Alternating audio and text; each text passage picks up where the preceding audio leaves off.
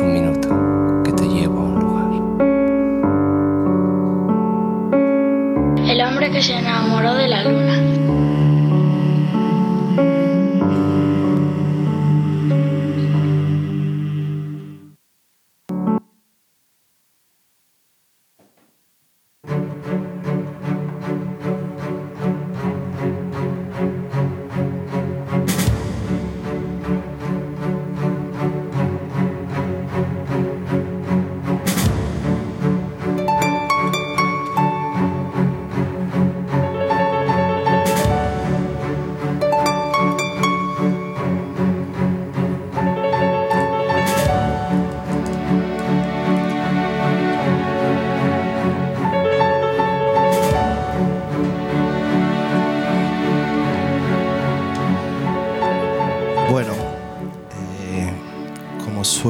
habitualmente don Iñaki Gabilondo, buenas noches.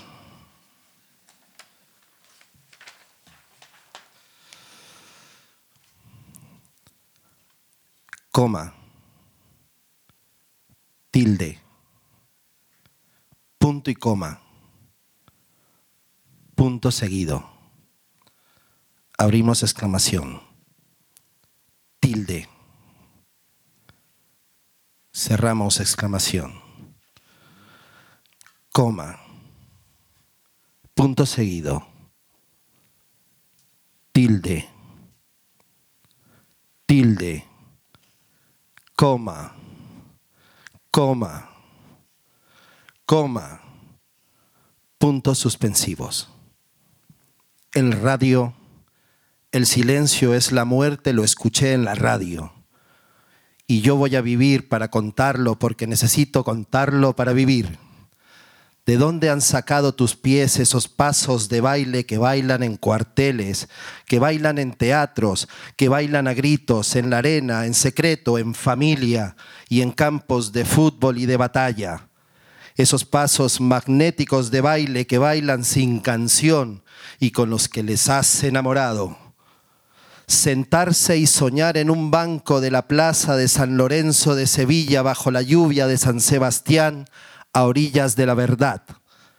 Me muero por contarlo, aunque llueva llanto, mientras nuestros amigos recogen del suelo algodón de dulce heredando el infierno tan hartos de frío y de fuego, aunque no suene bien, aunque el mundo entre por una puerta y salga en llamas por la otra abrimos interrogación, tilde, cerramos interrogación, coma, punto seguido, coma, tilde, coma, coma, dos puntos abrimos comillas, cerramos comillas. Y por eso mismo, los que no tienen voz lo saben bien. Con un poema invisible como este se puede decir casi de todo. Y los que sí la tienen hablan demasiado alto para no escuchar, hablan para no hacer, tiran con fuerza cosas contra la pared, estrellan su móvil, su taza de café, su moto, su comida contra la pared su canción favorita, sus besos, su idioma y su primer amor contra la pared y sus poemas también.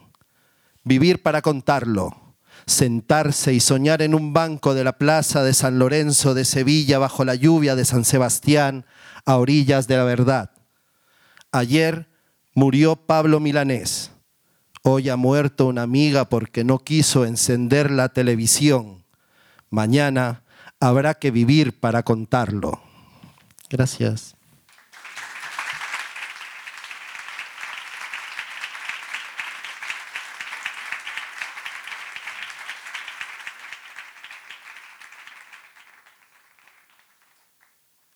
Bienvenidas, bienvenidos, edición 375 del hombre que se enamoró de la luna, una edición que uno siempre ha soñado porque tiene la oportunidad de decir que el primer, no, perdón, pero el segundo gran aplauso de esta velada es para decir una frase que siempre he soñado, porque hoy el invitado en la luna es ni más ni menos que el gran Iñaki Gabilondo.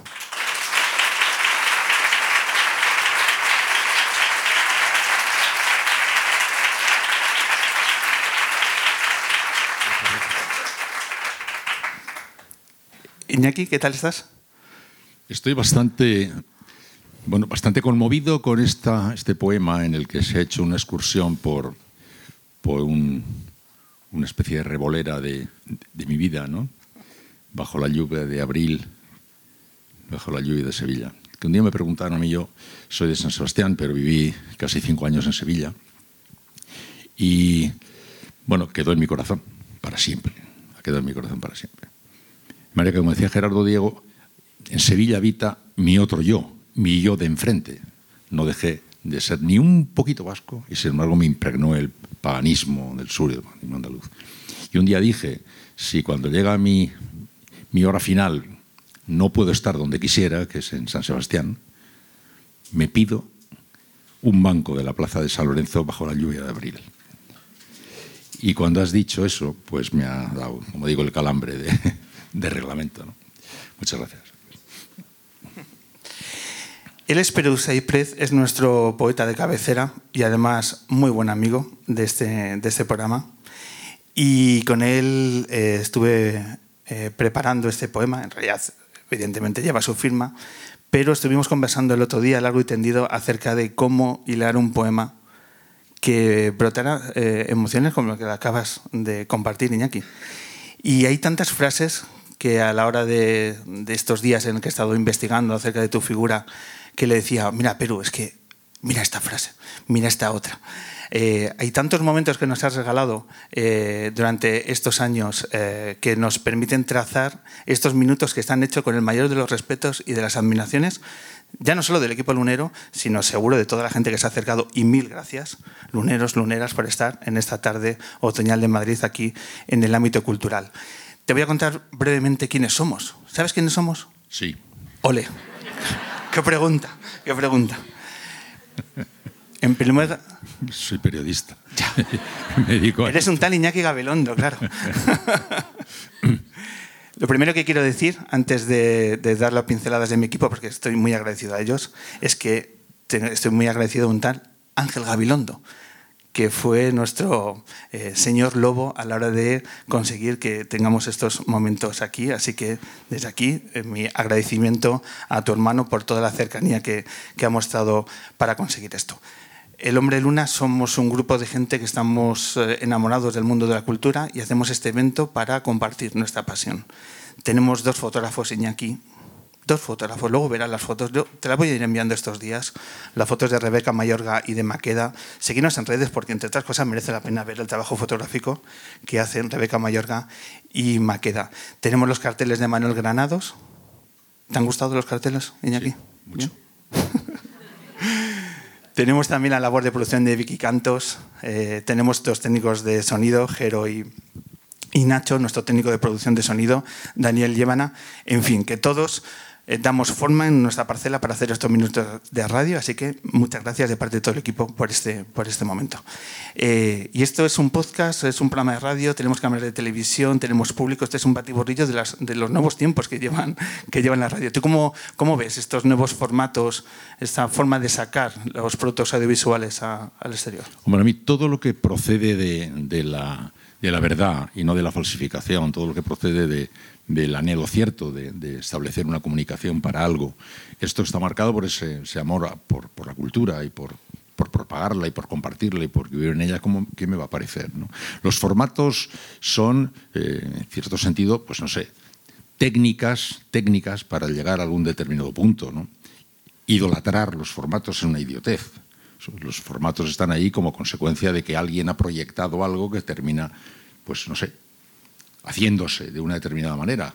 Cuando eso se convierte en un, décimo mandamiento ¿no? y se convierte ya en, un imperativo categórico, pues ya no me gusta. Lo bueno es poder volar, poder vivir en libertad y saltarse los formatos o no, en la medida en que lo, pues se mueva uno por un anhelo noble, bueno y cierto. ¿no? Y todo lo, que estáis haciendo aquí, todo esto es verdad, absolutamente verdad. aproximarse nada más que un poco a esto ya se permite comprobarlo. ¿no? Estamos, eh, te recibimos en un momento muy, muy especial de, tu carrera, porque hace unas semanas teníamos la noticia de que estrenabas un nuevo programa en Movistar. Un nuevo programa que venía con, una, bueno, pues, eh, un apéndice bastante inquietante para todos nuestros seguidores, que es la, ¿Qué diablos es España? La última pregunta de Iñaki Gabilondo. Eh, se nos abre un abismo como seguidores tuyos eh, de tantos años. Eh, ¿Eso es una estrategia de marketing o es real? Estamos ante la última pregunta de Iñaki No, es, es, una estrategia del marketing, pero derivada de un hecho cierto, que era lo último que voy a hacer.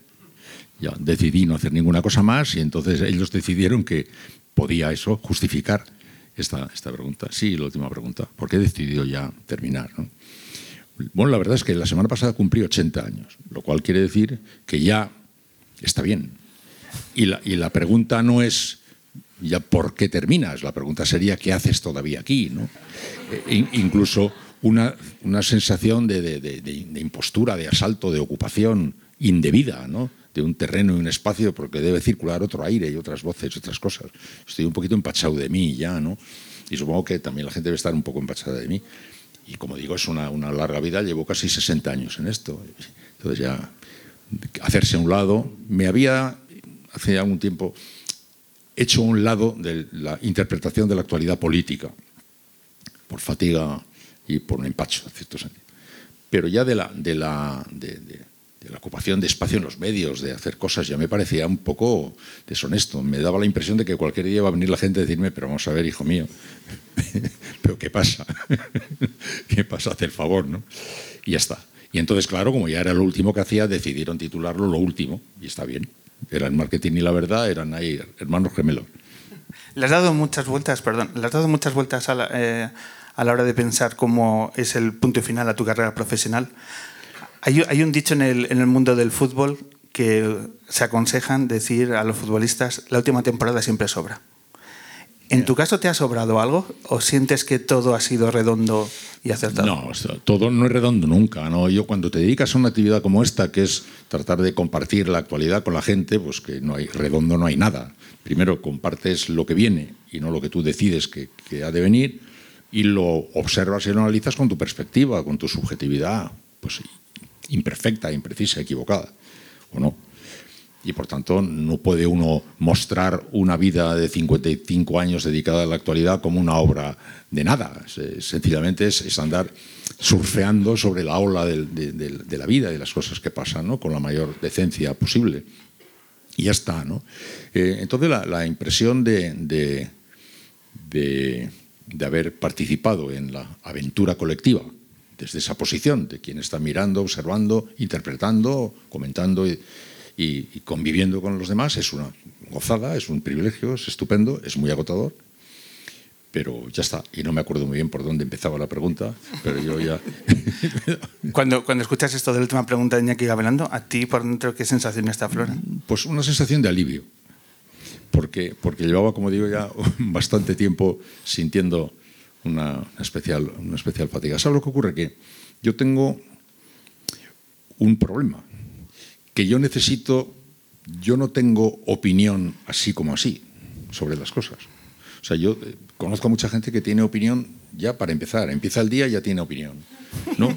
Todavía no sabe lo que ha pasado y ya tiene opinión. Y, a mí me cuesta mucho tener opinión. Y cuando termino teniendo alguna opinión, siempre tengo la impresión de que, de que me falta mucho, mucha información para poder asegurar que esa opinión tiene una solvencia suficiente. Porque la vida es enormemente compleja y cuando más te acercas a cualquier tema de la vida, más complejo lo ves.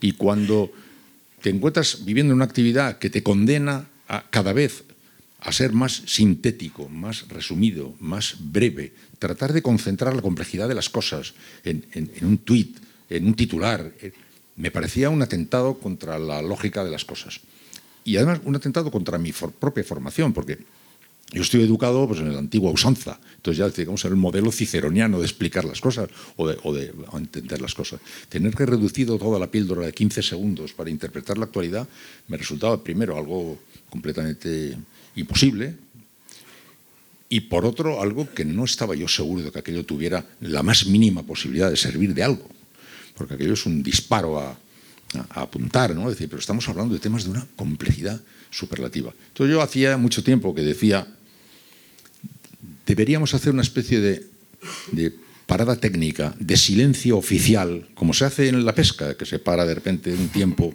para que se regenere la pesca, ¿no? Pues vémonos un mes de silencio cada año ¿eh? y que se regenere el pensamiento, que se regeneren las voces, que se depure la atmósfera de todo este lío que está más o menos montado con este, este follón imponente de voces que, no, que no, no cesan, cuando la mitad de las veces no habría tanto que decir, o desde luego no se sabría exactamente qué habría que decir. Entonces, hay, hacía tiempo que yo venía viviendo lo que contaba un poco a, mis amigos, una profunda crisis de fe, de fe, trabajo. O sea, San Manuel Bueno, Mártir, era mi libro de, de cabeza. San Manuel Bueno, parte de un libro de Unamuno, en el cual un cura que tenía fama de ser un creyente maravilloso y que sus fieles le seguían con profunda devoción, pues, pues estaba perdiendo la fe y tenía miedo de ser cazado en flagrante impostura. ¿no? Yo, yo decía, yo estoy perdiendo la fe, estoy perdiendo la fe en que este esfuerzo que yo hago, que me levanto a las 4 de la mañana y que llevo tantos años trabajando, termina resultando un juego no me convence que esto vaya a poder servir para nada. Es todo demasiado complicado para la simplificación con la que se nos obliga a, tratarlo. Y cuando luego además eso ya se juega en el escenario de un combate a puñalada limpia, pues todavía ya menos. ¿no? Entonces, como llevaba bastante tiempo entre que te vas cansando y que los años pasan y que empiezas a tener dudas y tienes dudas, pues al final un, cierto alivio. Porque también ocurre otra cosa. Cuando decías cómo quería yo terminar, ya se lo resumo muy rápidamente. Los viejos hemos decidido llamar sabiduría a nuestro escepticismo. Cuando te vas haciendo cada vez más viejo, te vas haciendo cada vez más escéptico. ¿eh? Y eso te parece que es el descubrimiento de la sabiduría. Y entonces te pones estupendo, miras a tu alrededor y con una superioridad intelectual profunda, temeas de la risa de todas las ilusiones que te rodean, de todo lo que se mueve con alguna esperanza, porque tú has llegado ya a la sabiduría. Un día descubres que eso es cansancio. Y a mí me pareció un descubrimiento interesante que me obligó a colocarme en una posición distinta. Es decir, vamos a ver, si este mi escepticismo y este mi, no es sino cansancio, eh, aunque tenga algo de verdad, pero que eso no es cansancio, yo no tengo derecho a transmitir a esta sociedad que tiene bastantes problemas ya, todos los días, una paletada de escepticismo, de pesimismo, de, de, encabronamiento, de tal. No, no, me niego. ¿eh? Me niego a hacer eso. ¿eh? Porque yo creo que la obligación de los viejos, cuando hemos llegado al descubrimiento de que nuestro escepticismo tiene mucho de fatiga, tenemos la obligación de transmitir, si podemos, con el último de nuestro aliento, un poco de serenidad, un poco de del buen escepticismo, de una mirada un poco menos enloquecida a las cosas que, que, que nos ocurren, eh, menos estrepitosa. Y entonces esto tenía como ganas de quitarme del lío, porque estaba ya dudando profundamente de que sirviera para algo eso, y pensando que si lo que tenía que servir me obligaba a andar jugando en ese cuadrilátero donde no, no había más que puñetazos diarios, pues no me interesaba.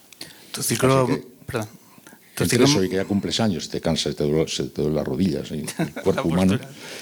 ¿Tu círculo más cercano también eh, ha cogido esta decisión con alivio? ¿Quién? Tu círculo más cercano. ¿Tu familia, tus amigos? Bueno, sí, bueno, mi mujer hacía muchos años que me miraba y me decía a ver si me estaba loco de, de, o si me pasaba algo de verdad o tenía alguna...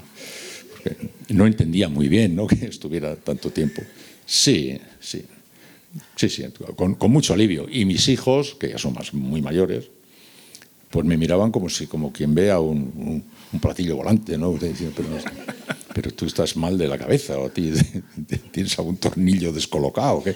Porque además, como, como saben que tengo yo lo que se llama eso, mucha vida, a mí yo tengo una afición ciega a leer, una afición enorme a oír música, tengo una inmensa curiosidad, tengo capacidad de detener mi curiosidad en cualquier aspecto y ocuparme durante meses con, con, esa, con esa historia. Me gusta pasear, me gusta el mar, me gusta el monte. Soy hedonista, sensual, gozón de la vida, me gusta disfrutar de la vida, me gusta comer, me gusta beber. Entonces, claro, me decían, pero a ti qué te pasa.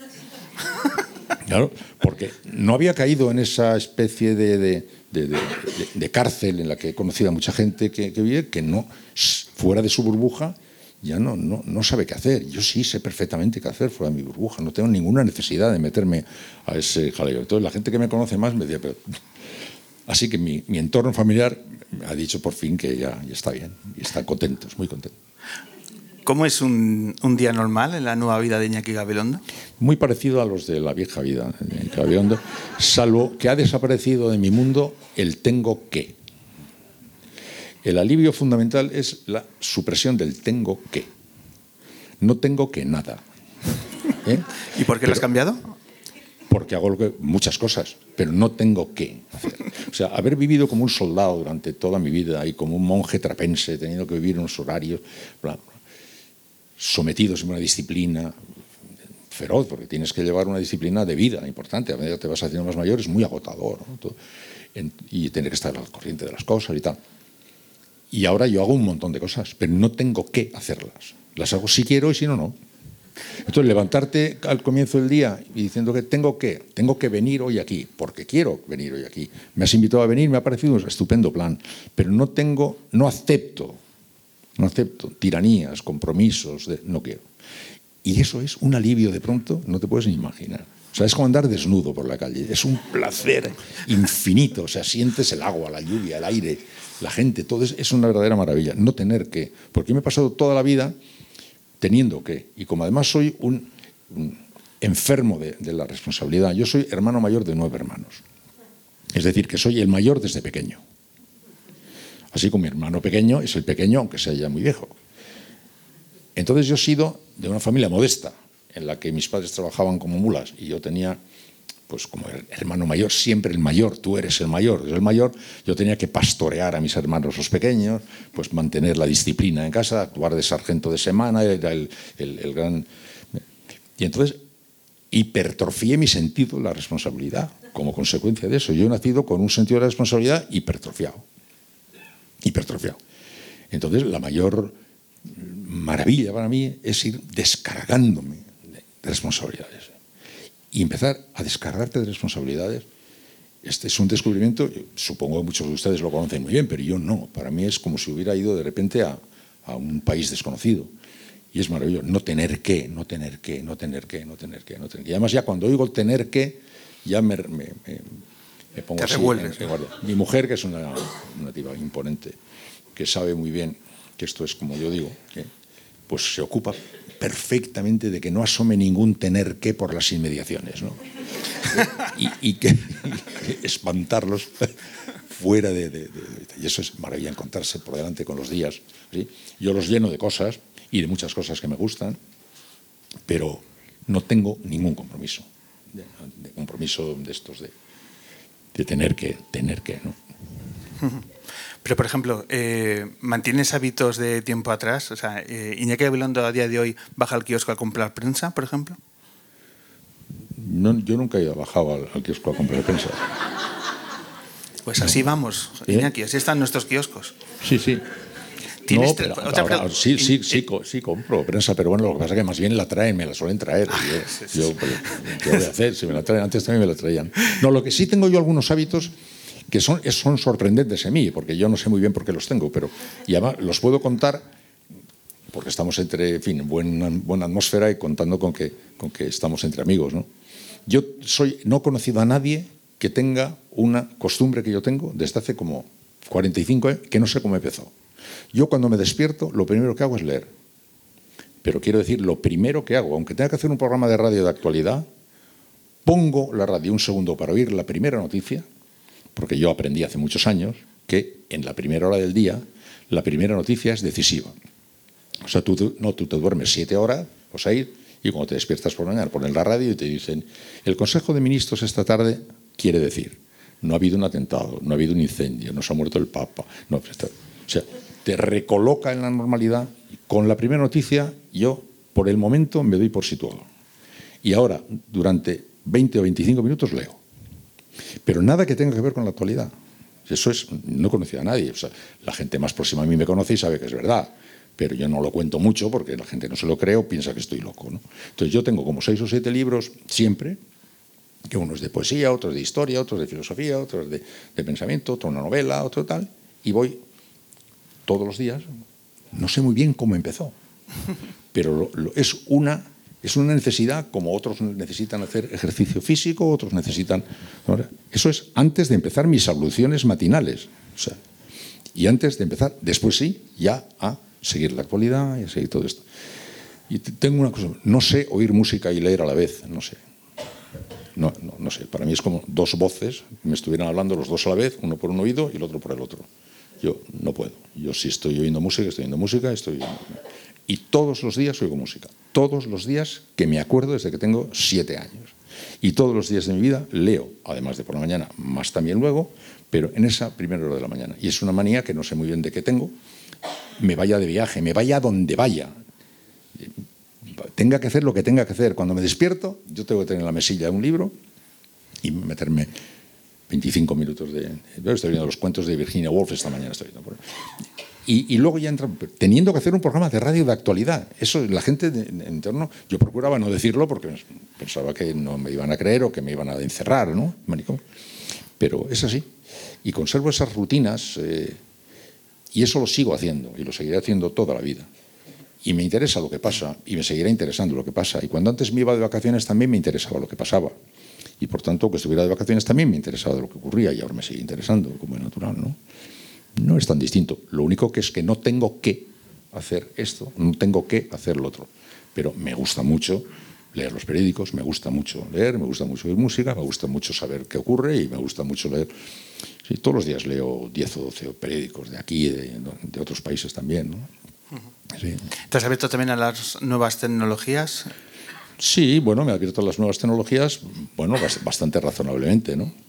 Lo que ocurre es que yo hice un día, un, yo por ejemplo no estoy metido, no me metí en Twitter, pero no porque estuviera viviendo esa especie de cosa de ah, desprecio a las nuevas tecnologías, no, no, eso no, para nada. Yo estoy viviendo las nuevas tecnologías, vivo en ellas, vivo con ellas y me rodean también como a los demás.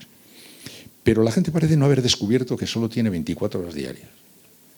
O sea, la vida ha cambiado una barbaridad, menos dos cosas. Una, los días siguen teniendo 24 horas, como en el Pleistoceno. ¿eh? y el ritmo del corazón humano se mueve en una horquilla que no varía mucho de cuando le perseguía un mamut a un tío, iba con el corazón en la boca, o cuando estaba relajado en su, caverna, a hoy.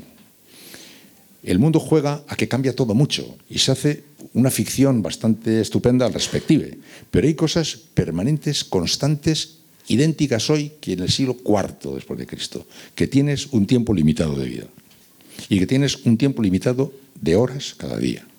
Y por muy gigantesca que sea la oferta que te rodea, tú sigues teniendo un número limitado de horas. Y todas esas ofertas podrás ver, sí podrás ver, pero yo tengo ahora que seleccionar de todo lo que esta sociedad me ofrece aquello con lo que yo quiero cumplir mi 24 horas, que no tengo más que 24. Y tú que tienes 18 años y que te crees que sigues teniendo 24, igual que yo. Ni una más, ni una menos. ¿eh? Entonces, la misión, la mayor dificultad hoy en la vida es elegir, que quiere decir descartar, y que quiere decir controlar, si puedes, el caballo de tu vida y ver cómo administras tus únicas 24 horas de día. Entonces, en muchas de estas nuevas tecnologías hay mucho de invasivo. O sea, que asaltan tu, tu, tu vida, se apoderan de ti, te inundan, te rodean por todas partes. Y no se dan cuenta muchas personas que están entregando algo que es sagrado, es el tiempo que tienes tú. ¿no? Y entonces yo vivo las nuevas tecnologías, pero no he entrado en ninguna de estas que te se apoderan de ti. He tenido tan claro eso hace muchos años, cuando mi hijo, que ahora es mayor, era pequeño, el primer día que fuimos a un hotel, y cuando nos, a la hora de desayunar, el buffet allí se puso enfermo. Porque había allí, empezó a comer pasteles y bollos y cosas y se puso enfermo porque en casa desayunaba el café con un bollo. Entonces le dije, esto no está aquí para que te lo tomas todo, es para que elijas. ¿Eh? Y elegir es dificilísimo. Ahora, por ejemplo, en la tele hay 100 canales de televisión. No hay mucha gente que vea lo que hay para elegir, sino que va picoteando aquí, aquí, aquí, y se lleva luego a la cama al dormir una papilla enloquecida de situaciones y de cosas, como muchas veces he contado, ¿no? De, un gol, y ahora el gol visto desde el otro lado, y ahora un niño negro pequeño lleno de moscas, y un segundo después una chica muy guapa, y un sorteo de la lotería, y otra vez el gol, y ahora un rato de un asesinato, y ahora otra vez el... Y con eso te vas a la cama. No está estudiado el efecto en el cerebro humano de la papilla con la que la gente se va a la cama, porque no se va a la cama con el resultado de una película. A veces todavía la prensa lo comenta así, cómo se pone esta película en horario infantil, pero si nadie, lo ve así, si no está estudiado el efecto de la papilla. Entonces, vivir sin conciencia de que el tiempo es limitado, vivir sin conciencia de que tienes que elegir y por tanto descartar, que es dolorosísimo y difícil, ¿eh? y que tienes que controlar tu vida, lleva a un enloquecimiento fenomenal. Y yo he sido en eso un poco avanzado. Supe muy pronto, cuando le vi a mi hijo así, que la vida nos iba básicamente a, interpelar en ese sentido, elige y descarta, elige y descarta. Y no quedes atrapado, abducido por esta especie de ola que te rodea por todas partes, seduciéndote con millones de señales que parecen que están llamándote de todas partes. Controla un poco tu caballo, que tu caballo vaya donde tú quieres y no vayas tú a donde quiere tu caballo. Y he tenido siempre mucho cuidado en manejarme por ahí. Y soy de las pocas personas que conozco que elige de lo que hay una cosa y se la queda para verla y que, y que sabe con lo doloroso que sé que eso es todo, ¿no? Ahora ya sabéis que hay una enfermedad, le llaman a los adolescentes una enfermedad, están los, los, los, psicólogos y los psiquiatras están muy preocupados con esto, ¿no?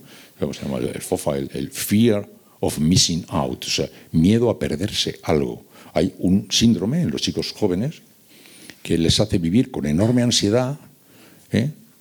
si están fuera de, de, de, de, Instagram un rato o pierden un tiempo, no saber qué está pasando y sobre todo no saber qué están diciendo de él o si están diciendo algo de él o no pero si tiene nombre, Fear of Missing Out, es FOMO, FOMO, pues ya está, mira, si miráis en Wikipedia, pone FOMO, ya tendrá. Fear of Missing Out, miedo a estar perdiéndote algo.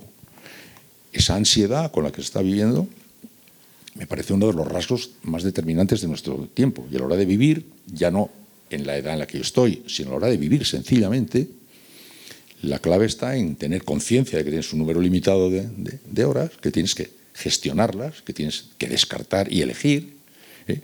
Y ahora, cuando tú me has preguntado qué, ahora, qué hago yo ahora respecto a qué hacía antes, pues estoy haciendo un poco lo que hacía antes en este sentido. Ser muy consciente de que tengo un número limitado de días, que tengo un número limitado de horas y que tengo que administrar esto. Pero eso lo he tenido yo muy claro siempre. O sea, que hay un número limitado de botellas de Rioja que voy a beber. Que hay un número limitado de veces que voy a ir a Burgos. O sea, que hay para valorar el tiempo y las cosas de una especial manera. Y ahora que estoy en este nuevo tiempo, no ha cambiado lo fundamental, que sigue siendo eso, la conciencia de vivir con, con lucidez, diría, con conciencia.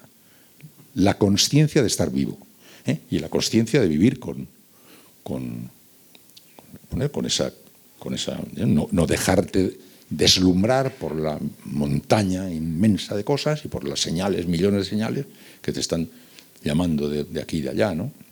Dedicar un ratito a cada cosa. Oír música. Yo oigo música y oigo música. Yo leo y leo y estoy contigo, estoy contigo y si me voy a comer, me voy a comer y luego, pero sin, sin, sin tener que y sin vivir enloquecidamente detrás del primer anzuelo que, que salga. ¿no? En ese ejercicio de disfrutar cada momento, como estamos disfrutando cada minuto que estamos compartiendo contigo, Iñaki, uno de los motivos por el cual yo hago este programa de radio es que es una inmensa fuente de conocimiento y de aprendizaje. Y quisiera preguntarte a ti en torno al mundo de la entrevista. A ver si me puedes aconsejar y por tanto aprender y esto puede ser para mí un... Es decir, ¿La entrevista para ti ha sido un género periodístico el, que más has disfrutado? Me gustaría saber. ¿Y qué consejo darías a las personas que se enfrentan a este reto de, llevar a cabo una entrevista ¿cuáles serían los consejos que dirían? Pues mira, apuntala esto y esto. ¿Qué es para ti esta, este momento de Es- entrevistar a una persona? Se ha dicho ya tanto que suena atópico, pero es la verdad. No, Lo primero en, en cualquier cosa referida a la comunicación, lo primero es tener algo que decir. Porque aquí hemos avanzado por la libertad de expresión sin haber pasado previamente por la libertad de pensamiento. O sea, hay mucha gente que no tiene pensado nada, no tiene nada que decir, pero reclama su derecho a expresarlo. Pues, eso para empezar. Por cierto, anécdota respecto a la libertad de expresión. El otro día vi en la televisión una cosa que me dejó fascinado. Estos micrófonos que andan sueltos por la calle y que le preguntan a la gente cosas y que muchas veces se ve que la gente no sabe casi nada de nada y tal. ¿no? Y le preguntan a un chaval que salía con una pinta así bastante seguro de sí mismo, le dicen, ¿cuántas provincias tiene Andalucía? Y dice, dos. Y le dice Elvis, "Perdón, son ocho. Y responde el tío, es mi opinión, ¿no? No es ninguna broma esta anécdota. ¿eh? Sentido de la, la- reclamar el derecho a decir lo que sea. Primero, tener algo que decir. En la entrevista se, se ha dicho muchas veces que lo más importante es lo más difícil, es saber escuchar. Se ha dicho, y es verdad. Lo más difícil que hay en la vida es saber escuchar. Saber escuchar, vamos, yo llevo toda la vida estudiando para saber escuchar y estoy en segundo de saber escuchar, ¿no? Aprendes a poner cara de escuchar, sí. Ha- Haces toda la gestualidad del escuchar. No, no, yo digo escuchar. Escuchar para, para querer entender. O sea, Kasanchakis decía, lo que importa no es el hombre, sino el fuego que mueve al hombre. Cada ser humano tiene un, un porqué, tiene un- una explicación, tiene, tiene algo que tiene que contar. ¿no? Tener interés en conocer el fuego ese que mueve al hombre y querer honestamente eh, entenderlo. Primero, saber escuchar. Segundo, saber que el protagonista central de una entrevista es el entrevistado. Porque una entrevista es un encuentro a tres. El que pregunta, el que responde y el público al que está destinada esa conversación. Y por orden de importancia son, primero, el público, segundo, el entrevistado y tercero, el entrevistado. A veces se juega el juego del circo y parece que se juega un pulso. Y dice, ¿ha ganado? ¿Quién ha ganado? El periodista. No, esto no es un pulso. Un pulso es un debate. Si es un debate, vale. Bien, ¿quién gana? Esto no, no es quién gana. ¿eh? Si alguien tiene que contar, uno trata de- de llevar la conversación de forma que pueda más o menos el público ir conociendo lo que uno quisiera que fuera conociendo, en la medida que sea posible, cazar sus contradicciones, si es caso, ponerlas en evidencia, ponerlas al descubierto. Con lealtad es un, es un, un juego que, que tiene mucho, muchas cosas dentro, pero luego la respuesta más rápida es, es saber escuchar, que el vídeo es dificilísimo. Es muy difícil, muy, muy, muy, muy difícil. A mí, a mí me ocurre una cosa que no sé si, si te ocurre a ti también, que a la hora de finalizar una entrevista o de recordarla, pienso más en las entrevistas que no he hecho que las que he hecho. Pero casi de forma enfermiza. ¿Eh? Casi de forma enfermiza. El otro día, eh, el otro día, hace un mes estuvo aquí Baltasar Garzón. Entonces cuando me preguntaba la gente, ¿qué tal la entrevista con Baltasar Garzón? Entonces en mi mente solo, "Ay, estas dos preguntas me quedé con ganas, no supe eh, eh, buscar el momento para hacerlas y demás. Y, y casi no soy capaz de recordar eh, otra cosa de las entrevistas. ¿Te, te, ocurre, te ocurre a ti lo mismo? Date- Sobre todo por una razón. Mira, nosotros estamos ahora manteniendo una conversación que va a tener un tiempo limitado. Esto se acabará dentro de un rato y lo que no haya pasado en ese rato ya no pasa en la conversación. Las entrevistas de prensa son estupendas porque coge un señor, habla contigo tres horas, luego se va a su casa y él, en la soledad de su casa, quita esto de aquí, pone esto de allá, destaca esto aquí, lo destaca del otro, del otro lado. Pero nosotros lo operamos en tiempo real. Te he dicho que, que había tres protagonistas. Hay cuatro. El que pregunta, el que responde, el público y el reloj. Correcto. Y cuando tú estás haciendo una entrevista, que yo he hecho toda mi vida entrevistas en tiempo real, teniendo que manejar una conversación sabiendo que el proceso va a estar tiránicamente marcado por el reloj, sin tener luego tú el alivio que ha tenido la prensa, lo convierte en un, en un juego condenado a frustrar. Tú te preparas una entrevista, pues esta conversación que has tenido conmigo, cuando acabe te van a quedar ocho preguntas sin que no has hecho, te vas a enfadar porque ha sido muy largo, hubieras querido que hubiera sido más corto, porque hay un reloj. Y eso es lo que a veces los periódicos no suelen entender. Cuando un colega de un periódico te dice, ah, se le fue vivo Pepito los palotes, ya, ya, ya. Claro. Yo, ya sé cómo haces tú las entrevistas. Hablas eh, sin y tal, y luego ya tú haces las filigranas de colocar lo que quieras, ¿no? Pero en las conversaciones en tiempo real va pasando lo que va pasando en ese rato, no va a pasar después, ni vas a poder poner delante lo que iba detrás, ni detrás lo que iba delante. Es un ejercicio completamente diferente. por eso, en el caso de las entrevistas en tiempo real, hay que tener, querer escuchar, pero hay que tener una gran técnica. Tienes que tener mucha técnica. Ejemplos, te voy a poner. Tú dirás, podrías haberlo dicho antes. Primero, saber, por ejemplo, cómo es, cómo responde tu interlocutor. Por ejemplo, si tú entrevistas a un niño, un niño responde, si puede responder sí o no, siempre responde sí o no.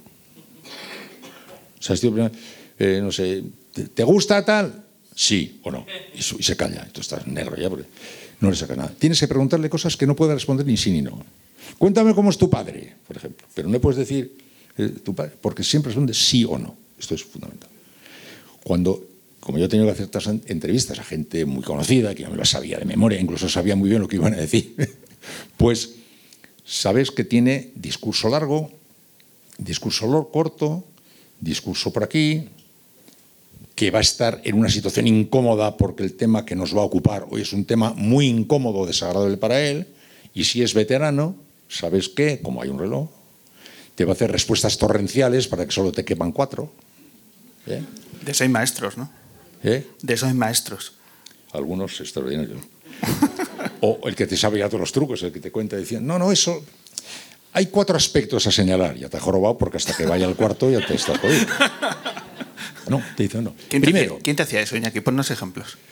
Bueno, por ejemplo, eh, el, el, caso del torrencial es Felipe González. O sea, Felipe González, tú le haces una pregunta y él se lo toma como el título de una conferencia. Después del título y se tira. Luego, por ejemplo, había, no sé, mucho, Rodrigo Rato, aparte que se llegaba siempre tarde, no sé muy bien por qué, porque, pero llegaba siempre tarde. Pues este, en cuanto había algún lío, te soltaba encima cinco o seis por delante. ¿no? Luego había otro en Barcelona, que no recuerdo exactamente quién era en Barcelona, que todo lo contextualizaba. O sea, lo contestaba. bueno, antes que nada, vamos a ver. Ya los griegos, ya, o sea, ya buscan, buscando cualquier antecedente a lo que ibas a decir. No, no, es que esto hay que colocarlo primero. Esto cuando y te empezó a contar la historia entera del asunto que al final desembocaba aquí. O sea, eh, verdaderos estrategas en el arte de sacarte del sitio y hacer que pasara el tiempo sin que hubiera manera de que le metiera la pregunta que le tenías que meter o lo que tenías que meter. Por eso es, por un lado, lo que te he dicho antes, y por otro lado, habida cuenta del reloj, pues a veces es un sufrimiento chino que en algunos casos se convierte en mucho peor que un sufrimiento chino, porque sabes que te están tomando directamente el pelo, pero claro, también tienes tus artes para, para, salir de ahí. Es, un, es, es, una, es, un, es lo más bonito que hay y lo más emocionante y lo más verdadero que hay. Pero también, según qué mundos, pues es a veces es un, es un tema vidriosísimo, delicadísimo y muy, muy jorobado. ¿Qué entrevista tiene en tu memoria un, un recuerdo especial? Porque eh, te provocas una emoción en el momento de hacer la entrevista que te ha dejado un, una huella. Hombre, no sé. Hombre, se hizo muy famosa una entrevista que le hizo yo a Felipe González en televisión sobre el GAL, ¿no? Se, hizo muy, muy, célebre aquella, ¿no? A mí lo que pasa es que, claro, yo hacía un programa de radio muy largo. Había un tramo primero que era dedicado a temas de la actualidad política y tal, pero luego había otras muchas horas ¿eh? que los primeros oyentes de ese tramo creían que ahí se acababa lo que yo hacía, pero yo hacía muchas cosas que tenían que ver con los libros, con la música, con la vida cotidiana, con la familia, con la gastronomía, con las fiestas populares. Tenía una. Y entonces, la única posibilidad, las mayores emociones, yo me las he llevado entrevistando a gente común. A gente común. La gente que no sabía qué me iban a decir sea, si mañana le toca la lotería a una señora de Vallecas, yo, le tengo, yo no le conozco de nada a esa señora de Vallecas, no tengo ni idea de qué va a pasar con esto. Esa conversación puede resultar emocionante. En otro caso, en las entrevistas políticas, por ejemplo, y ahora que tengo muchísima experiencia, tú me dices a quién vamos a entrevistar y yo te respondo como él. Exacto. No, imito la voz, ¿eh? pero tú me dices qué le quieres, que vas a preguntarle y yo te respondo lo que te va a responder. Y me equivoco, nada, pero no un poco, cero. ¿eh?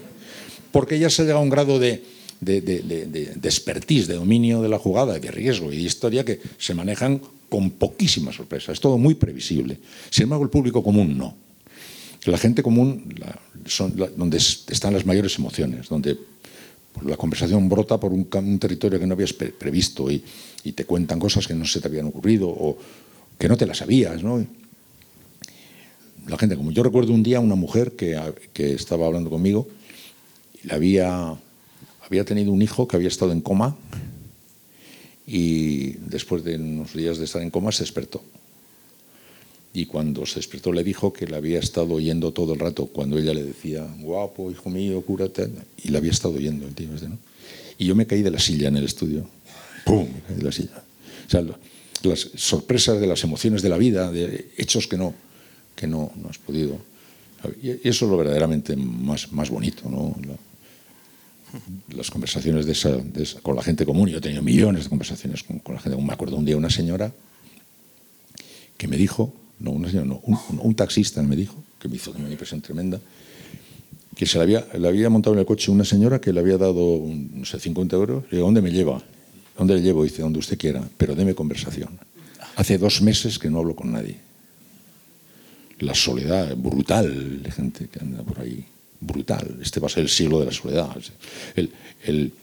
este tipo de cosas ¿no? que, no, que no, se, no se te habían ocurrido en ese momento en la cabeza, ¿no? que pueda haber gente que está por ahí no, no teniendo la oportunidad de hablar con nadie y, pagando un dinero para que le den conversación. Es, una cosa, pues así, las sorpresas de, de, ese estilo de, las, de la vida, que están llenas de cosas, aparecen muy constantemente, pero en el encuentro con la gente común difícilmente con la gente que ya está muy, muy, muy colocada y que tiene ya su discurso muy armado. ¿no?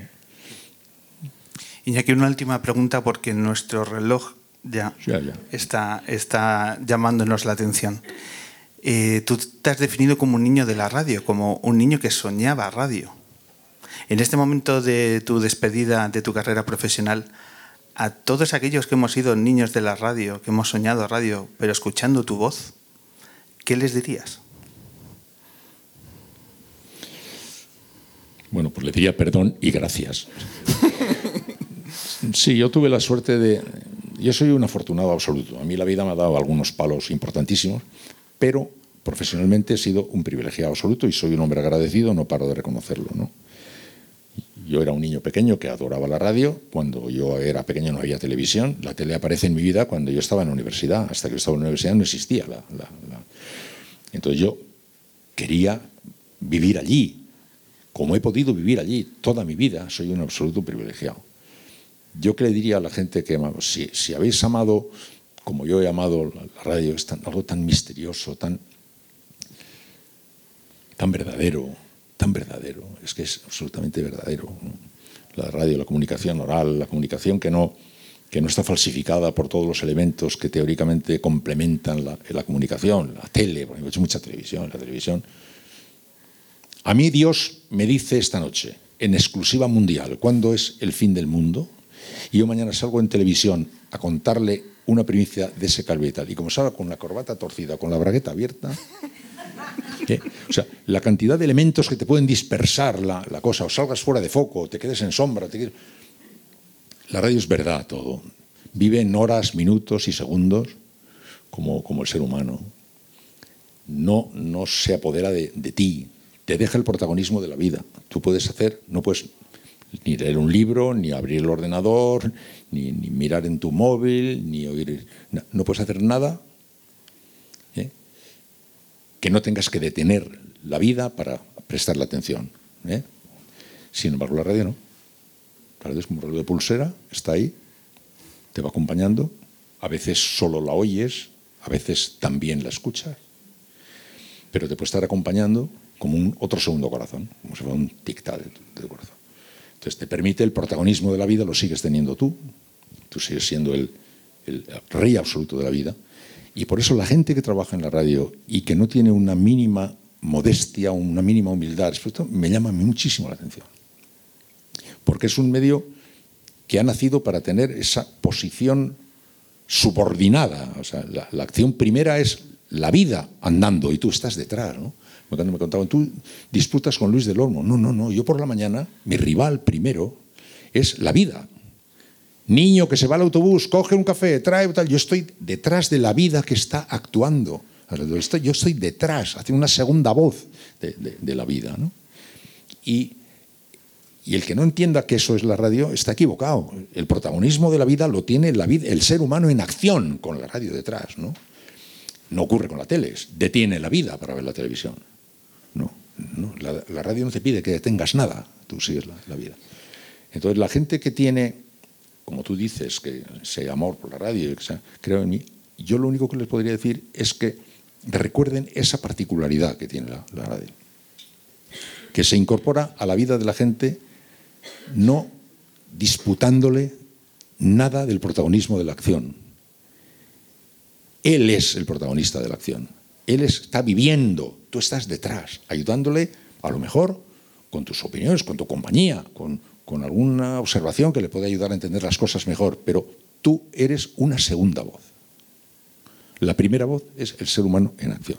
Eso es lo que yo quisiera. A la gente que, que ama eso y si la ama y dice que la, ha amado oyéndome a mí, yo te diría que lo que más me gustaría es que, que no olvidarais eso. O sea, que, que la radio es la segunda voz, que la primera voz es el ser humano en acción. Y por eso es mucho más importante el que mucho más importante el que mete un gol que el que lo cuenta. ¿Eh? Es más importante el que escribe un libro que el que lo comenta. Es más importante el que hace una ley que el que la, critica. ¿eh? Los que trabajamos en radio sabemos muy bien que somos nosotros menos importantes que los protagonistas de, la acción. Pues la gratitud es nuestra porque para miles y miles de personas esa segunda voz es sinónimo de Iñaki Gabilondo. Iñaki, llega el momento de darte obsequios porque es que esta temporada estamos un nivel de producción, Iñaki, se nos, se nos va de las manos en ocasiones esto. Y como te veo en un momento que lo estás gozando, pues yo creo que te vamos a preparar desde el hombre que se enamoró de la luna cualquier tarde de, los próximos días. Es- Ahora que está lloviendo, te vamos a preparar la tarde. Ojo con esto, el menú que te doy. Porque el primer regalo va a ser que ahora viene Mireniza, viene Tulsa, que esta es una luna muy guipuzcoana, una cantante de Fuenterrabía maravillosa. Mi, mi hijo la adora. ¿Ah, sí? Sí. ¿Es muy fan de, de Minet? Sí. Pues ahora va a hacer- ah, vamos a tener la oportunidad de escuchar una entrevista acústica con tres temas de Mireniza, que además bate récord porque es la artista que más... es guipuzcoana también, ¿no? Guipuzcoana, sí, de Fuenterrabía. O sea, es que nos falta poner aquí la, la concha, nos falta ese detalle. Eh, entonces, quinta ocasión que se sube a la luna Mireniza y de verdad lo vas a disfrutar. También vas a disfrutar porque te veo que vas a llegar a casa y con toda la razón del mundo, tú estás ya en plan de poner los pies encima de la mesa. Es así. Entonces tenemos unas cervezas, las cervezas eh, ibérica, que te vas a llevar un pack, porque es una cerveza artesanal que está colaborando con nosotros. Y, Mira qué bien. ¿Vale? Y te vas a llevar unas cervezas ibérica. Con su cohecho y todo, que estupendo. Hombre. Y además, eh, reíros, reíros, porque vamos a sortear dos packs también al final, de, al final del programa de hoy. Así que cerveza ibérica, eh, una cerveza aquí artesanal de Madrid que merece mucho la pena conocer. Y además, para tu mesilla de noche, este libro del hombre que se enamoró de la luna, la novela de Tom Spanbauer, Ah, sí, que parte una historia tan bonita. Famosísimo, ¿no? Libro. Famosísimo No, no por el programa de radio y además por la novela. Eh, donde es un, para nosotros es un- una historia de amistad y, y que vertebra eh, esta aventura, pues gracias a la... Oye, pues me hace ilusión, ¿eh? Hombre. Sí, sí, sí, muchas gracias. Pues ya lo tienes de lectura para esta nueva vida de Iñaki Gabilondo, en gratitud a la editorial, a Peggy Random House, que está también colaborando con No, nosotros. no, que tiene mucho que ver con el sexo. Esa sonrisa, ¿eh, Iñaki? No, quiero decir que, que está bien para hacer, para hacer evocaciones históricas y es absolutamente carnal la novela, sí, sí. Te va dar juego. Yo creo que vas a dormir poco estas, estas noches. Iñaki Gabilondo, un absoluto privilegio tenerte en estos minutos. Mil gracias por acompañarnos. Gracias, Pablo.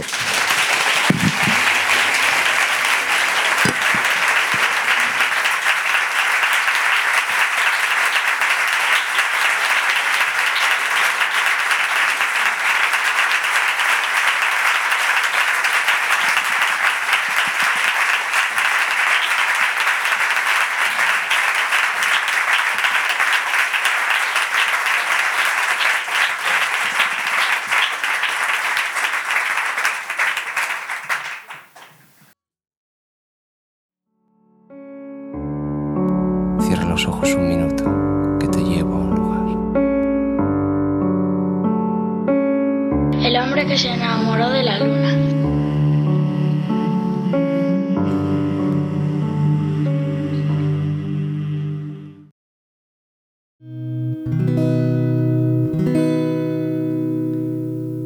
Buenas tardes, es un placer estar aquí, sobre todo después de esta maravillosa, este regalo increíble que se escucha de Iñaki tan de cerca.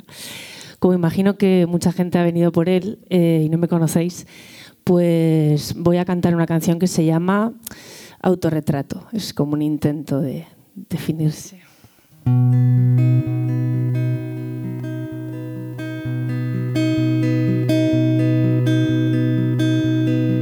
No temo hacerme daño hasta que es demasiado tarde.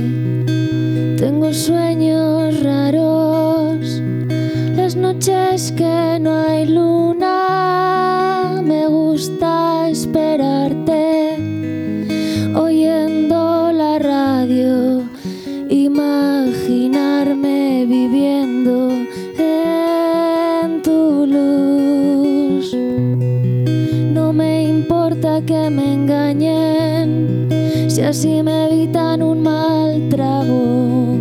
No suelo desayunar, ser que lo haga contigo. No me creo especial, casi nunca menos mal.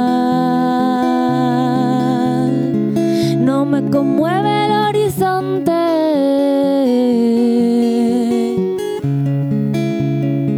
No me da miedo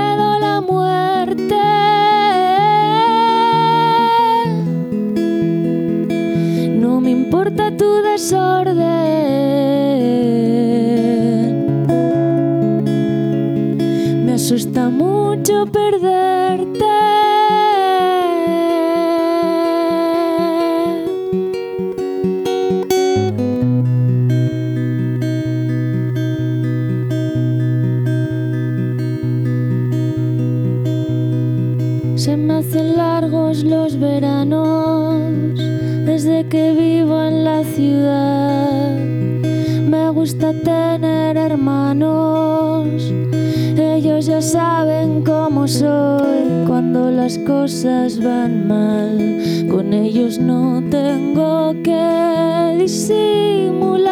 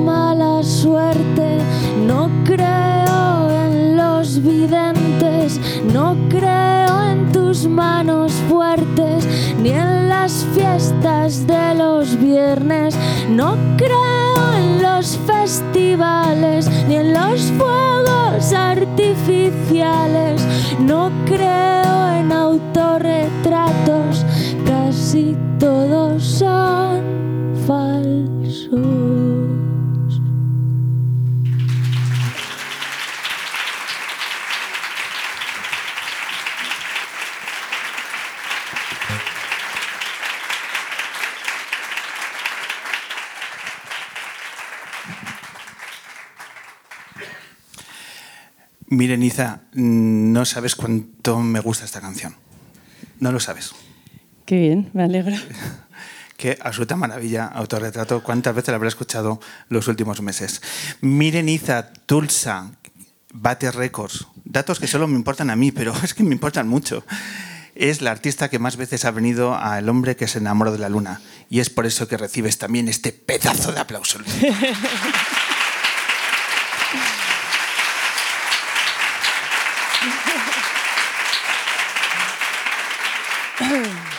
Son datos, no es debatible. Miren, quinta ocasión. El otro día Quinta. viste eh, cuando compartimos los vídeos en redes Sí. de tus eh, diferentes visitas. ¿Qué, qué sensación te produjo? Bueno, pues me vi muy, muy pequeña, muy bebé. No, te- no era tan pequeña en realidad, pero sí que me impresionó bastante el primer vídeo, sobre todo en San Sebastián de los Reyes, con una amiga que me había llevado en coche porque yo no tenía manera de ir a donde estabais. O sea, estabais... ¿Dónde estabais? Perdidos en un polígono la por ahí. No, un polígono no. eh, ¿No? Estamos en todo el centro de San recuerdo, Sebastián de Reyes. una calle con una cuesta tremenda. Hay gente del barrio, hay gente del barrio por aquí. Una cuesta tremenda, que es- estamos en un sótano. El sitio era regulero. Comparado con esto, hemos mejorado Hombre, mucho. mejora un poco. Era año 2008. Mm, puede 2008, ser. ni más ni Sí. menos. Eh, bueno, pues nada, bienvenida, Miren, de nuevo. Bueno, muchas gracias por tenerme tantas veces, qué bien. Es, bueno, es eh, sí- síntoma de que yo he seguido haciendo cosas y tú también, así que ya eso es como motivo de alegría. Eso es. Estamos aquí hablando con Iñaki además del paso del tiempo, ¿no? de cómo se asumen los proyectos, eh, de la radio, bueno, un poco de todo. ¿Tú también te consideras niña de radio? ¿Tú has, has estado muy cercana también desde Yo- temprana edad? Sí, sí, sí. En mi, casa, en mi casa se escucha muchísimo la radio y cuando estaba hablando Iñaki me acordaba de... Porque yo soy guipuzcoana, pero viví muchos años en Guecho. mm, Y, un año que iba a hacer COU a Bilbao, desde Guecho a Bilbao me llevaba mi madre, siempre íbamos enfadadas.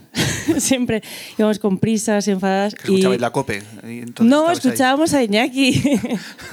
Entonces, eh, bueno, me han venido como muchos recuerdos ¿no? De, de la, de la lluvia de Bilbao y por, por la carretera de, de Erandio. Eh, bueno, eh, inevitablemente unida a la, a la radio, sí, la vida. Y, y creo que cada vez más. Cada, ¿Sí? me- sí, cada vez eh, escucho más radio. También como en los formatos estos que se puede mm, escuchar cuando... Podcast, podcast. Sí, podcast, pero también la radio que la puedes escuchar cuan- el programa que quieres en el momento en el que quieres, ¿no? Que antes era un poco como que Un poco a la carta, ¿no? sí, ponías la radio y te, te, te- te tocaba lo que te tocaba, ¿no? Y Que también era bonito eso, porque bueno, pues eh, escuchabas cosas que a priori igual no ibas a escuchar de otra manera, ¿no? Y también como artista, imagino que la radio también habrá sido un elemento fundamental, ¿no? Sobre todo en esos- primeros años, el hecho de las primeras entrevistas, de cuando los medios, ¿no? Se empiezan a, a hacer eco de, de tu trabajo. Esas primeras entrevistas en la radio también ha sido un facilitador. Sí, sí, sí, pero bueno, claro, como oyente primero mucho más, ¿no? Porque intentas capturar algo que, que anhelas muchísimo. Yo recuerdo grabar las canciones, ¿no? Antes de que el locutor ¿no? Em- eh, la estropeara. Eh, toda, esa, toda esa fase fue muy, muy importante. Luego a nivel de, de las entrevistas, sí, bueno, ya claro, es un medio para que haya cierta estructura y que te contraten y esas cosas. Tienes que estar. Yo soy bastante eh, tímida en las entrevistas, entonces la verdad que no acabo de acostumbrarme del todo a, a explicar lo que hago, ¿no? Pero entiendo que, es un ejercicio eh, incluso interesante para mí, para, para pe- pensar lo que he hecho, porque muchas veces en, las- en la música es una investigación un poco a ciegas y no sabes muy bien lo que has hecho y cuando alguien te obliga a pensar en lo que has hecho, pues te das cuenta de cosas, ¿no? Que es bonito y que no tanto para el trabajo que estás presentando, sino para el siguiente casi te sirve para tener la fantasía y que corriges algo, pues una fantasía.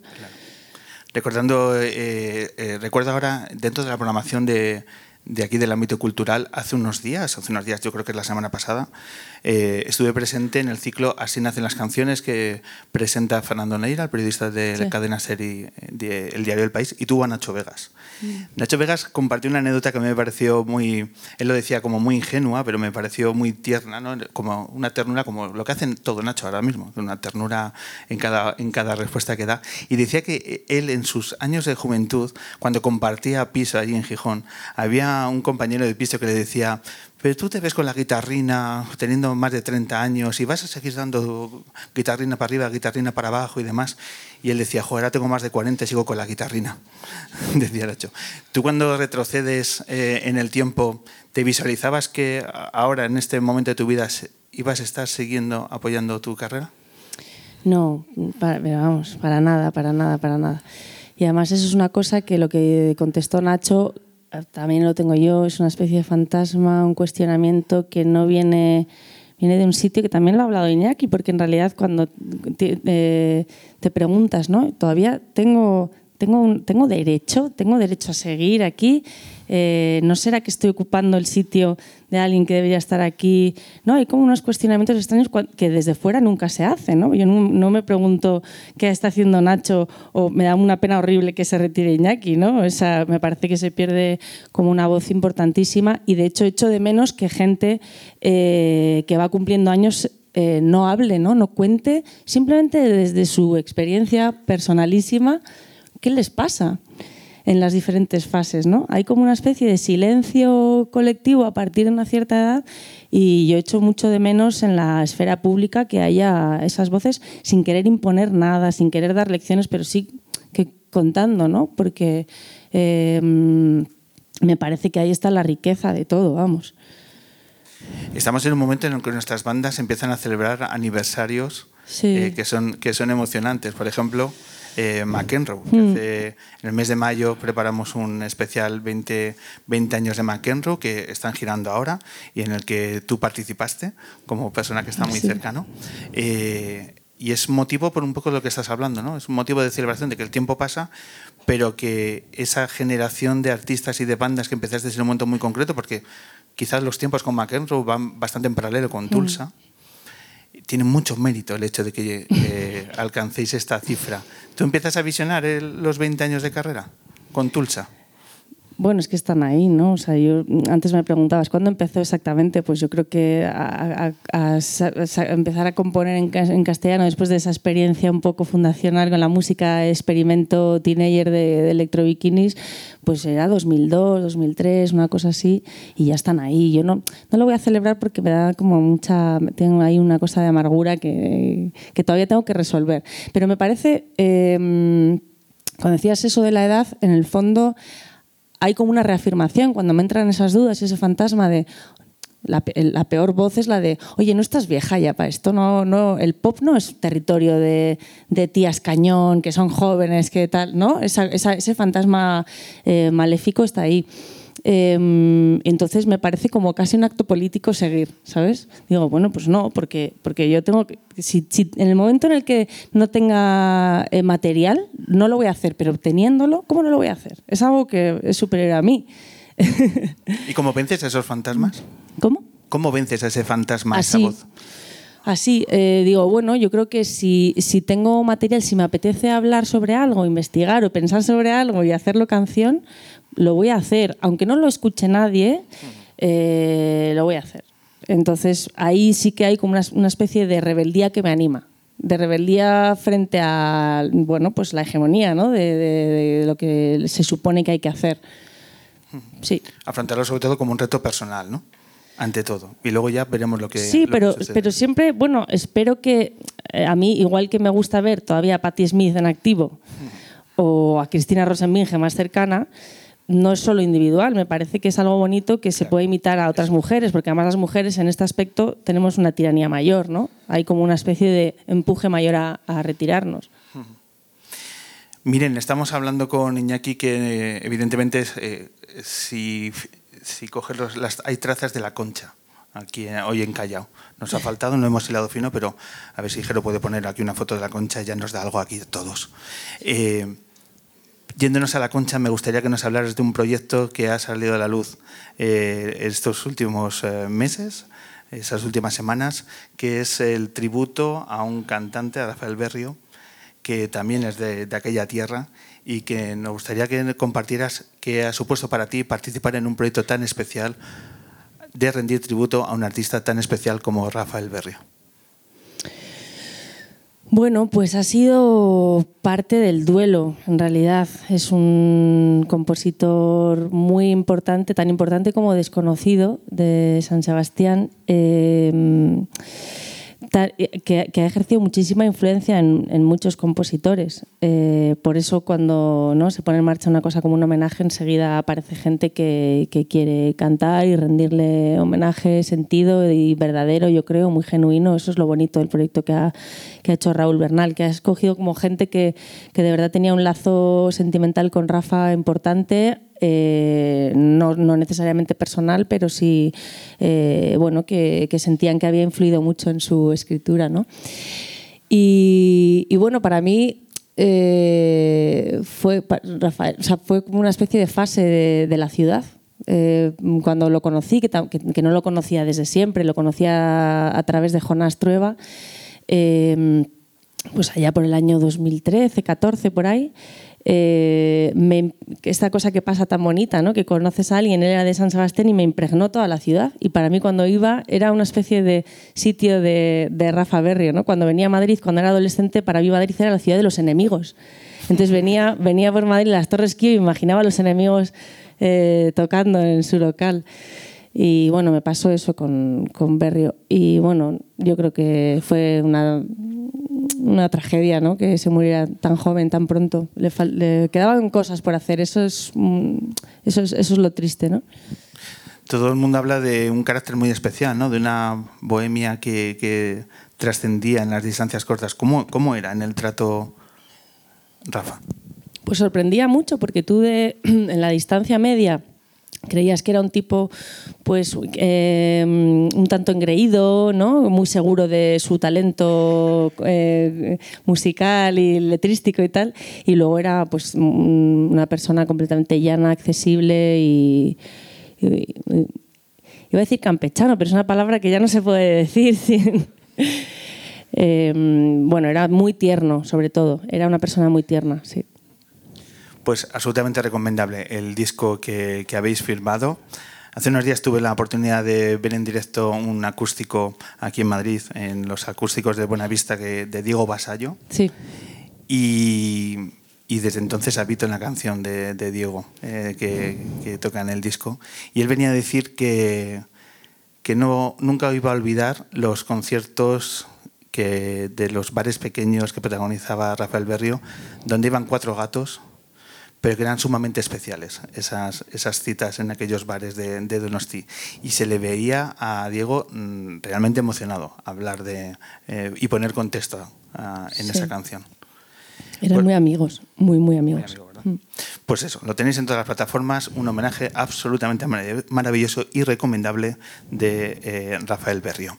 Eh, la música como regalo. Miren, he estado bicheando tus redes y haces cosas que diferentes, creativas y compártelos eh, rápidamente. Por ejemplo, ¿has sido miembro de un jurado de un festival de cine?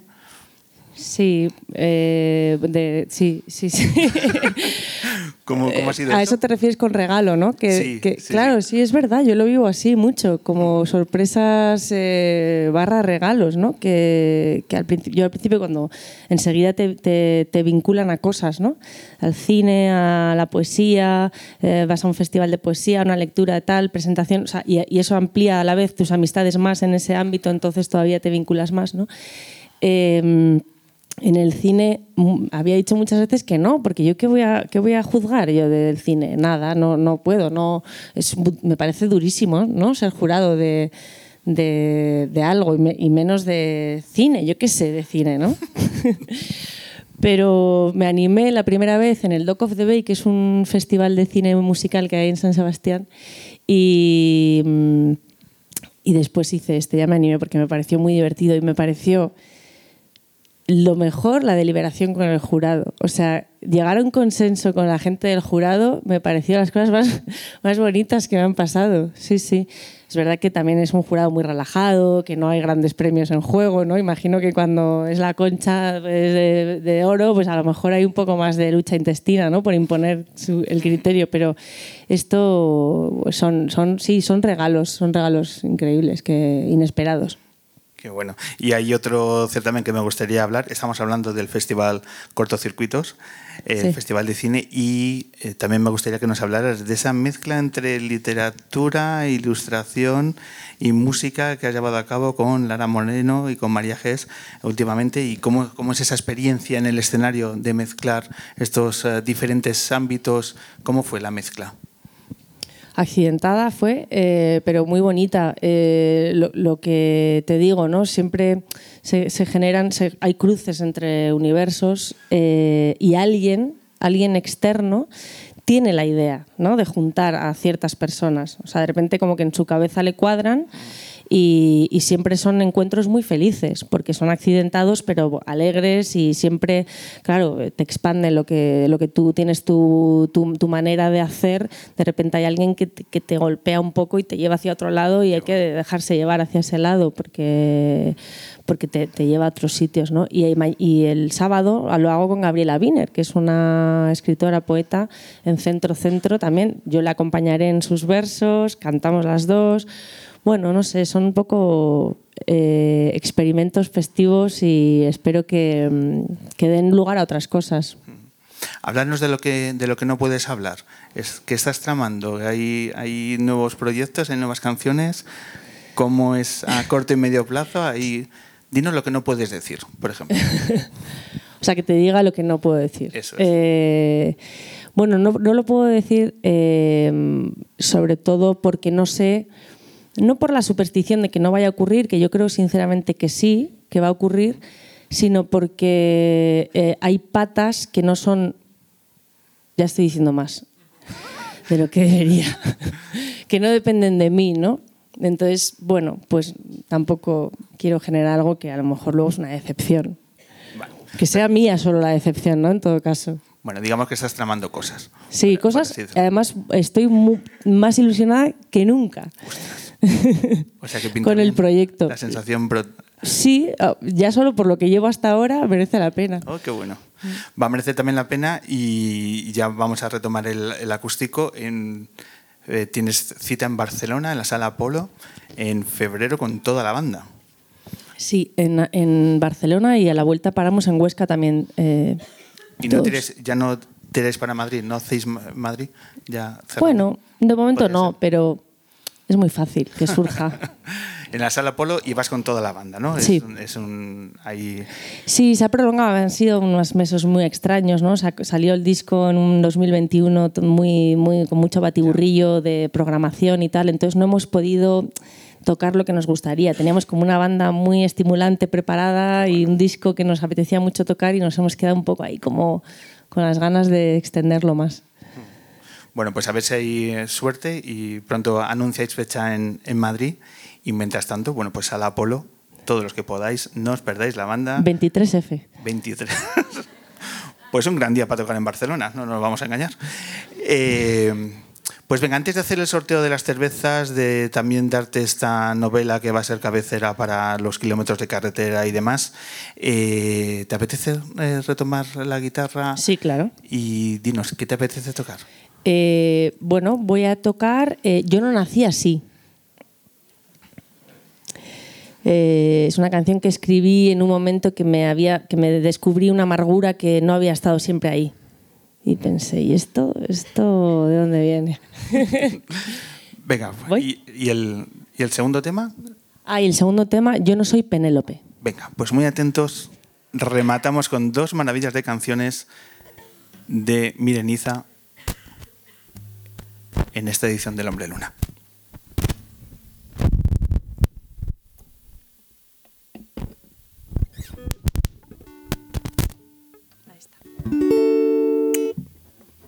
Bueno, esto como decía es... Es que la amargura a veces nos lleva a cometer eh, actos que no deberíamos, ¿no? El viento viento me acaricia las piernas y la espalda. Tumbada si tengo ganas de reír. La cárcel no es como yo me la imaginaba. No se está tan mal, no se está tan mal aquí. Yo no nací así, yo me fui haciendo así. Poco a poco, año a año, me fui haciendo así. No recuerdo con claridad aquella noche. Apenas una quemadura en el corazón y las manos manchadas de un misterioso brebaje.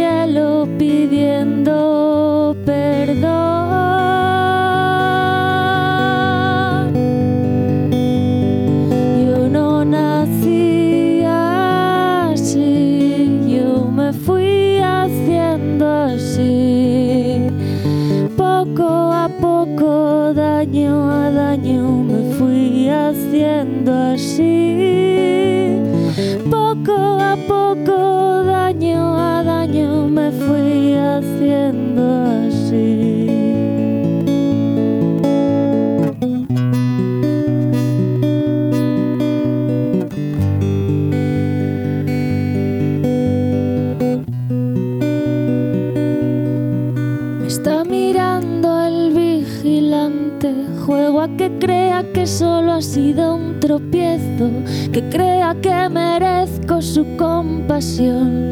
Que me quiera como a una hija. Que su amor sea incondicional.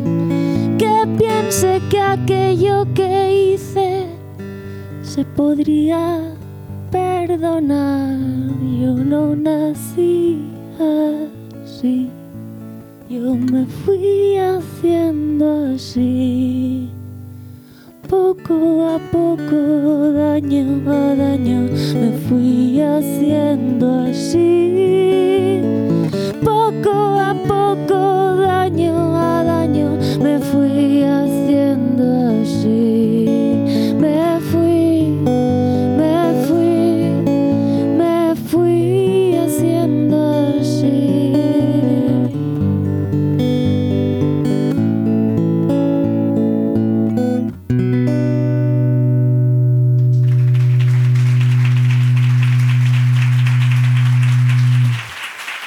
Muchas gracias.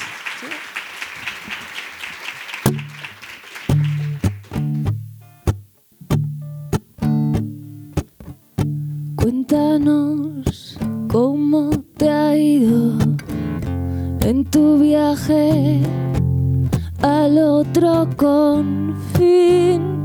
Cuéntanos qué caminos has recorrido que te hace feliz. Quiero confesarte que no te he esperado, que me he casado con un hombre de aquí, que yo no soy Penélope, que yo no puedo esperar 20 años vuelvas a casa a dormir.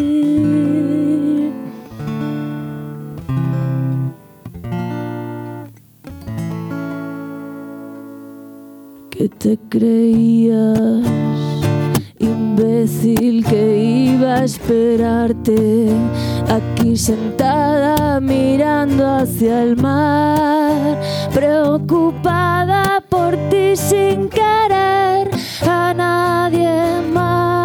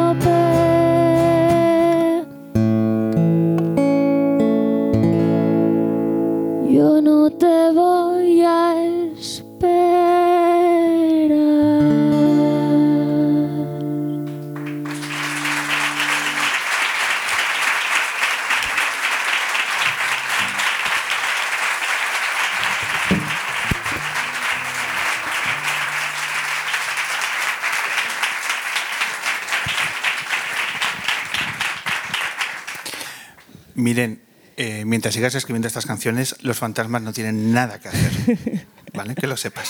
Qué absoluta maravilla. He Eh, pensado, Iñaki es como la imagen ahora de mi super yo. y la de todos. Exacto, sí, sí. No te apoderas de Iñaki solo para ti. Sí, sí. Es que- Para mí sí. Eh, miren, mil gracias por acercarte de nuevo a este programa. Muchas gracias a vosotros. Tienes, por supuesto, esta novela que ya la siento como mía. Si quieres, se lo decía el otro día a Baltasar Garzón, Iñaki, si quieres luego te la firmo como si fuera mía. No me pasa, no pasa absolutamente nada. ¿Vale? Así Muchas que gracias. El hombre que se enamoró de la luna, la novela que ha sido reeditada hace unos meses, que el otro día decía eh, a Emilia y a Pablo, y te lo digo a ti también, y yo creo que se lo voy a decir a cada artista que venga, aquí hay muchas canciones dentro. Pasa que no lo sabéis. Todos los libros tienen muchas canciones, todas las historias. Sí, sí. Pues es que está especialmente. Ojo con eso, ¿eh? Vale. Luego haremos un recopilatorio de todas las canciones de los artistas que han pasado por aquí que han cogido la novela como inspiración. Eh, bueno, disfrútala, ¿vale? Porque es una novela absolutamente referencial para nosotros. Así Lo que, haré. ¿vale? Y por detalle, por pasar. También, por supuesto, vas a tener un pack de cervezas ibérica. Iñaki, cógelo, que no, se- no te vayas sin ello, ¿vale? Y ahora me tienes que decir un número del 1 a, creo que ha sido al 115. Dime dos números del, ciento, del 1 al 115 y se llevan un pack de cervezas ibérica a nuestro público. Pues mirad, el 100 ¿El 100? y el 58. Ole. Ha sido muy repartido en la zona de Callao el sorteo. Así que ahora. Bueno, pues. Ahora lo recogéis, no os preocupéis. Eh, ahora- anda, mira. Ahora lo recogéis, ya vamos cerrando, ¿vale? Vamos cerrando y, nada, deciros eh, mil gracias a todo el público, mil gracias a todos y a todas los que os habéis acercado a este, a este evento que para nosotros ha sido tan especial. Iñaki, ya podré decir a mis hijas que un día entrevisté a Iñaki Gabilondo, ¿vale? Que lo sepas, así que ha sido un enorme placer y la admiración no ha hecho más que crecer en el día de hoy.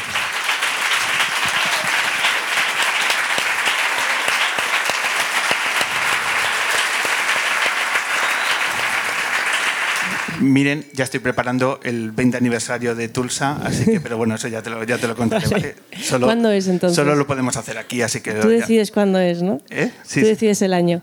Sí, sí, yo decido el año y todo, claro, evidentemente.